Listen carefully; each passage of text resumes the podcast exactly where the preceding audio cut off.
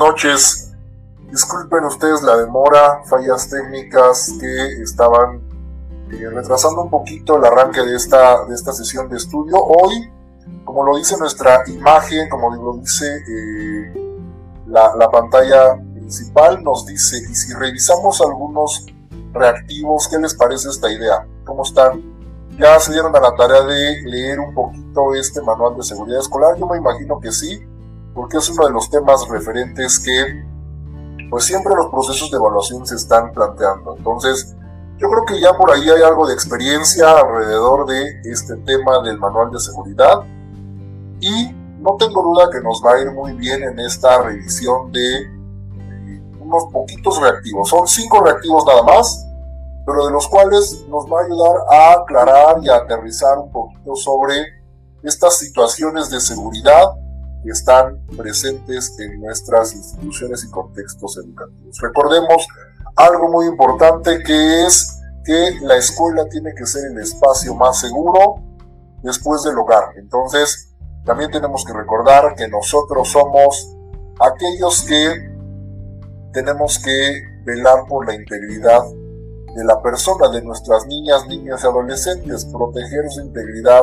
física y emocional. Entonces, vamos a entrar de lleno a eh, este manual y fíjense, eh, vamos a estar ampliando la pantalla para que no haya dudas que dice si se ve bien. Yo te recomiendo que pongas tu celular, si estás en celular tu dispositivo en horizontal, para que se pueda ver más amplio el texto. Entonces, vamos a arrancar. Ya estaba esperando que terminaran de reunirse más y más docentes, comparte este, este stream para que llegue a más personas. Entonces, vamos a trabajar con el primero de estos reactivos. Espero que no estén, están realmente muy sencillos. Eh, y ahorita pues vamos a, a revisar el primero de ellos. Me preguntan, una de las modificaciones en cuanto al tema es que no me van a a lo mejor decir, de acuerdo al manual de seguridad escolar, y se tiene que, y a lo mejor me lo presentan como de acuerdo a la normativa o la normatividad vigente. Es una acción que debe realizarse ante un homicidio en el entorno escolar. Hay que entender lo que me están preguntando, hay que analizar a detalle si es la A, la B, la C o la D. A mí me gustaría que ustedes me eh, contaran qué hacemos ante una situación de homicidio en el entorno escolar. Y dice, de acuerdo a la normativa vigente, no me dice de acuerdo al manual de seguridad escolar. Ojo con eso. Dice, de acuerdo a la normativa vigente. Por ahí, a lo mejor no me tocan el, el, tema o el título del documento, sino únicamente se basa en frases como esta, de acuerdo a la normativa vigente. ¿Qué me dirían? ¿Es la A? ¿Es la B? ¿Es la C? ¿Es la D? ¿Cuál contestamos. Unos me dicen, por ejemplo aquí me dicen, es la A, y me empiezan a, decir, es la B, es la C. Acuérdense que ahí podemos estar ante un homicidio en el entorno. No quiere decir adentro de la escuela, no es dentro de la escuela, es hay quien me dice, es la D, por ejemplo. Aquí me dicen, es la D. Aquí me dicen, es la A. Aquí me dicen, es la A. Aquí me dicen, es la D. Y me dicen que es la, la B. Vamos a ver, entonces, la respuesta a la que nos vamos a encontrar. Tenemos un homicidio en el entorno escolar, no adentro de la escuela, en el entorno escolar y me dice, ¿qué hacemos ante un homicidio? Es decir, ya aterrizó. Ya no hablamos de prevención, de acciones de prevención, hablamos de acciones de cómo reaccionar al momento de la crisis, de que ya está la emergencia ahí latente. Entonces, vámonos a la respuesta, vamos a revisar cuál es y vamos a explicar por qué. La respuesta correcta es la letra B. La letra B. Y les voy a explicar por qué es la letra B. ¿Por qué hablemos de cerrar el área e impedir el paso de los estudiantes. En este caso, nosotros estamos eh, ya dando una reacción. Ya está el homicidio, encontramos el cuerpo, hay que cerrar el área, hay que impedir el paso de los estudiantes, porque a lo mejor ahí estoy, porque ahí estoy velando porque no se encuentren con esta situación que les puede generar algún daño en lo emocional. A lo mejor puede haber algún riesgo de que haya, eh, de que se altere esa escena donde está eh, el cuerpo, entonces cerramos el área, impedimos el paso de los estudiantes hacia esa situación. Ojo con esto, habían respuestas que están dentro del protocolo, hay respuestas que están dentro del protocolo, por ejemplo, la A me dice, organiza una red de comunicación con las familias y con las personas cercanas a la escuela. Es correcta, es parte del protocolo, pero es una reacción de tipo preventiva. Es decir, esto se hace antes. Se tuvo que haber hecho desde antes. Entonces, por ahí, no. ¿Cómo se va a cerrar el área? Se puede cerrar el área sin ningún problema, aunque no sea en la escuela. Es el entorno escolar. Yo puedo eh, acuérdense que mi mapa integral de riesgos me habla de aquellas áreas en las que puedo estar interviniendo dentro de la institución y en los alrededores. Entonces, sí estamos por ahí atendiendo. Después, ¿por qué no es la C? Realiza actividades orientadas a fortalecer el aprecio por la vida humana y a cuestionar los hechos criminales. Eso me suena a una actividad que se realiza después de la emergencia. Ya cuando tratamos de darle este sentido formativo, cuando le damos este sentido de quedarnos con algún aprendizaje a partir de lo que nos tocó vivir. Y en la D que dice, observen el entorno y mantengas alerta ante cualquier persona o situación sospechosa, también puede ser esta situación preventiva, estar monitoreando algunas personas sospechosas. Pero no, la respuesta correcta es la B, porque es una eh, respuesta de acción, es una respuesta de ya tengo ahí la problemática, ¿qué hago? Vámonos con la que sigue. Acuérdense que nada son cinco, ya llevamos una, vamos a la dos.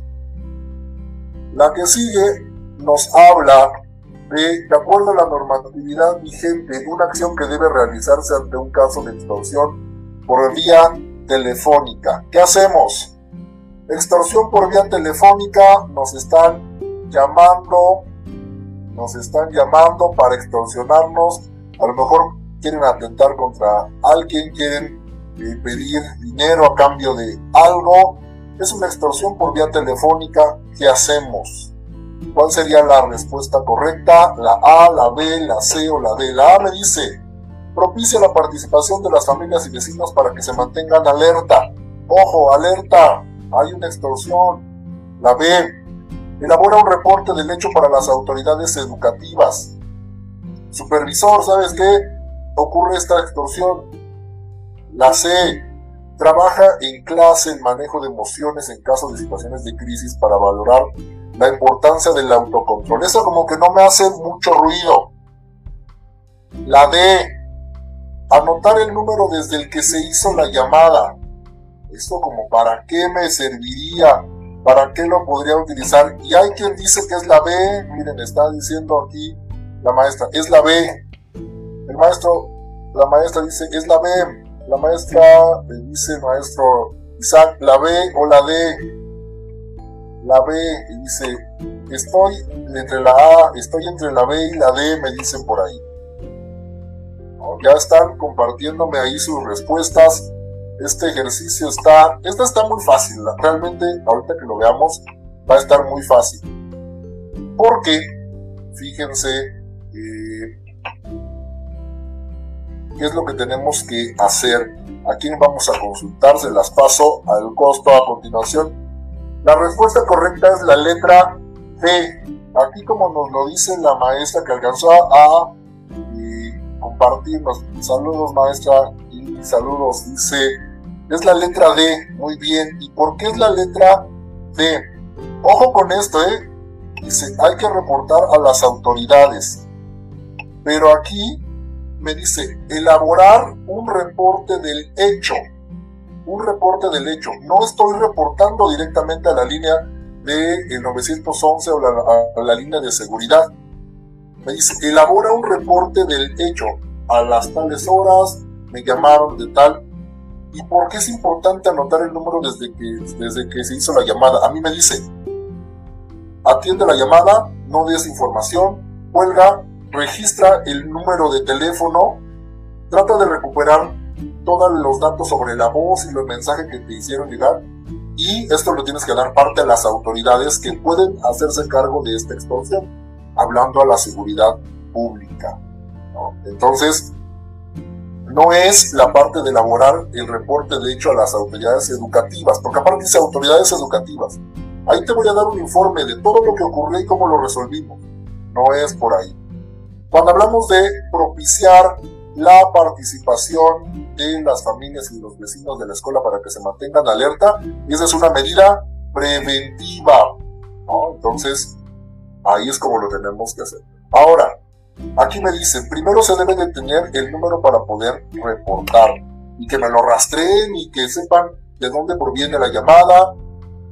Por eso tenemos que anotarlo, el número, para estar conscientes de a quién vamos a estar denunciando. Vámonos con otro, porque acuérdense que esto es rapidito. Vámonos con el 3, ya se nos están acabando los reactivos.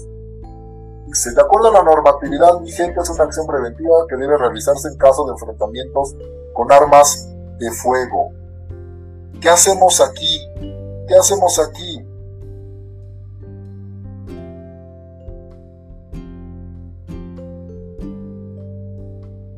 Voy a atender esta dice, entonces se anota el número y después se reporta a las autoridades. Voy a reportarlo a las autoridades que pueden atender esta situación al 911, lo puedo reportar. Por ahí la respuesta decía elaborar un informe para reportar el hecho a estas autoridades educativas. Entonces por eso la descartamos. Vámonos aquí, dice, de acuerdo a la normativa vigente es una acción preventiva que debe realizarse en caso de enfrentamientos con armas de fuego. Ahí dice establecer contacto con las autoridades policíacas educativas y esperar que nos indiquen cómo mejorarla, cómo manejar, perdón, la situación. ¿Qué hacemos? ¿A dónde nos dirigimos? ¿Cómo nos, nos cuidamos? Dice, permanecer en el salón, recostarse en el piso, de preferencia boca abajo, con los brazos en un costado, lejos de las puertas y ventanas para que no nos ataquen. La C, con el apoyo del Comité de Protección Civil y Seguridad Escolar, organizan una red de comunicación con las familias y con las personas cercanas a la escuela. Y esa eh, dice, si hubo lesionados o daños en el edificio, presenten una denuncia. Recuerden que el daño en una propiedad ajena es un delito. Y hay quien me dice, la B, hay que preservar la integridad. Esto es importante, dice, hay que preservar la integridad de los estudiantes. Vámonos a la respuesta, ¿cuál creen ustedes que sea? Está interesante esto porque me doy cuenta de que por ahí no leímos todos los datos de la pregunta. Estaba muy clara. O a lo mejor lo que no he leído es el manual de seguridad, ¿verdad? La respuesta correcta es la C, como lo están compartiendo. Y dice, la C porque es prevención. Y cuando hablamos de prevención, son medidas que nosotros podemos establecer desde antes. ¿Para qué será importante tener una red de comunicación con las familias y con las personas cercanas? Para tener fuentes de información de, qué es, que les digamos, les digamos, ¿saben que sus hijos están bien? ¿Saben que sus hijos están a salvo? Y que mantengamos una comunicación eh, durante todo el tiempo. Es una acción preventiva porque en ese instante no me voy a poner a armar el grupo de WhatsApp, ni me voy a poner a constituir este directorio. Esto tiene que generarse al inicio de el Acuérdense que tenemos medidas preventivas, reactivas y las que dan la atención después de la post-crisis o en esta parte donde ya bajan los efectos y brindamos la contención. Entonces, ojo con eso. Muchos nos fuimos con la B porque es salvaguardar la integridad del el educando. Pero esa es una acción que se aplica cuando ya están los disparos, cuando ya está el enfrentamiento ahí eh, suscitándose. Ahí sí, tírate al piso, ponte los brazos al costado, aléjate de las puertas, de las ventanas. Ahí sí. Pero eso es cuando ya está el enfrentamiento. Aquí me habla de una acción preventiva. Entonces, hay que leer todos los detalles de el, reactivo. Entonces, atentos con esa situación. Vamos a la que sigue. Esta es de ordenar. Secuencias de pasos que tenemos que ordenar a partir del protocolo. Dice, de acuerdo, de acuerdo con la normatividad vigente, ordena las acciones a implementar ante la intromisión de un agresor a la escuela. A. En caso de que haya lesionados o daños en el edificio, presenten una denuncia. B. Mantengan a los alumnos resguardados, cierren todas las áreas para impedir que el agresor ingrese a donde están los estudiantes. C. Avisen a la policía, si es posible y seguro. D. Realicen actividades orientadas a fortalecer el aprecio por la vida. E. Tranquilicen al intruso, hagan lo que pide, no intenten negociar. A ver, a ver, a ver. ¿Qué me dicen? ¿Qué me dicen en esta? ¿Cuál será la adecuada? Dicen que la D, dicen que la C. ¿Cuál será la correcta? Yo ya la identifiqué.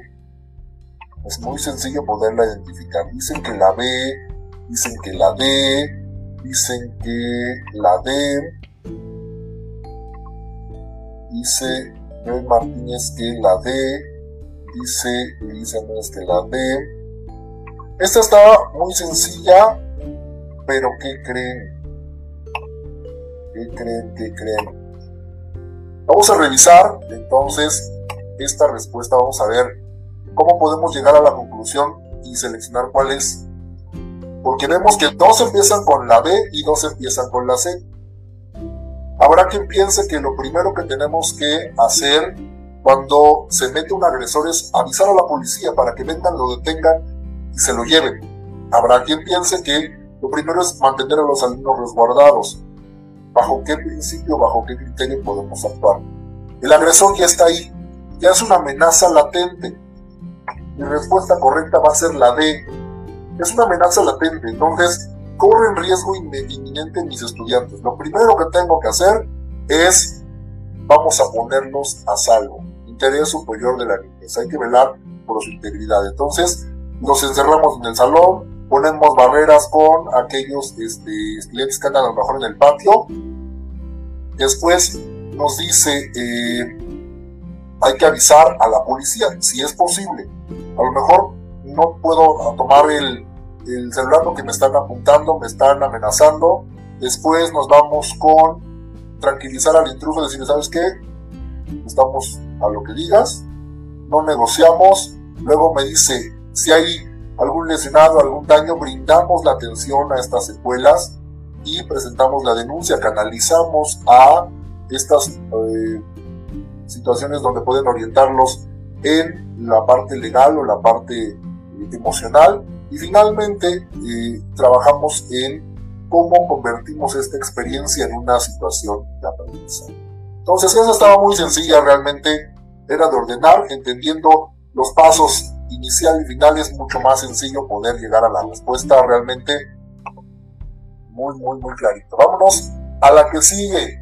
De acuerdo a la normatividad vigente, esta también está regalada, así que no les va a costar nada de trabajo. Ordena las, esta no es ordena las acciones, esta es selecciona, perdón, está mal planteada la pregunta, pero es selecciona la acción que vamos a implementar cuando el alumno se presenta bajo el influjo de una sustancia adictiva.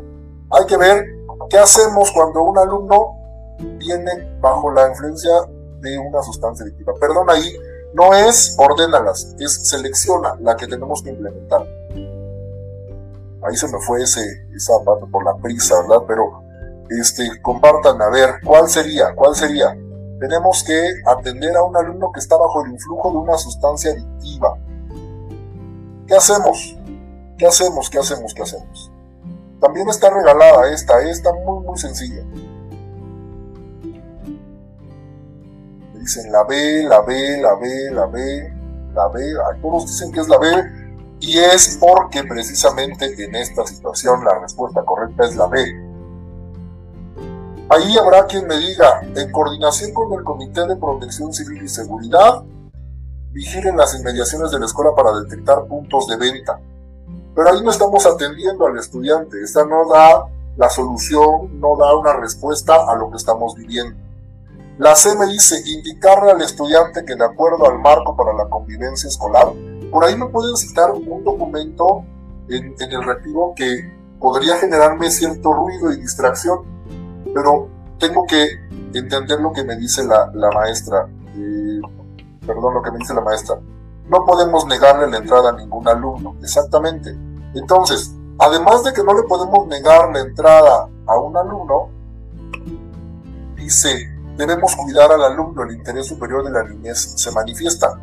Si lo vuelvo a regresar a la calle, si lo regreso a de donde viene, pues corre el riesgo de que lo atropellen porque está bajo el influjo de alguna sustancia, que se extravíe, que sufra algún accidente, entonces eso es contraproducente contra la escuela. Entonces, llamar a la policía y comunicar las sospechas y ayudar a brindar el apoyo, tampoco, porque ahí lo que tenemos que velar es primero proteger al estudiante, llevarlo a un lugar donde puede estar bajo observación y esperar a que lleguen los padres de familia para empezar con la investigación de qué fue lo que consumió, qué fue, eh, qué fue lo que en la sustancia, hace cuánto tiempo, si es que nos lo quiere compartir de acuerdo a lo que establece este, este protocolo. Entonces, eh, esta estaba muy, muy sencilla. Creo que este, como lo dicen, hay que actuar ante lo que ya presenta el estudiante, ya está bajo nuestra responsabilidad, hay que atenderlo, hay que pasarlo a un lugar donde no se pueda hacer daño, donde no pueda poner en, riesgo a otros estudiantes. Y dice esto muy importante, la A es prevenir. Dice, la C y la D no protegen al estudiante, al contrario, lo obligan a desertar, a que se le señale.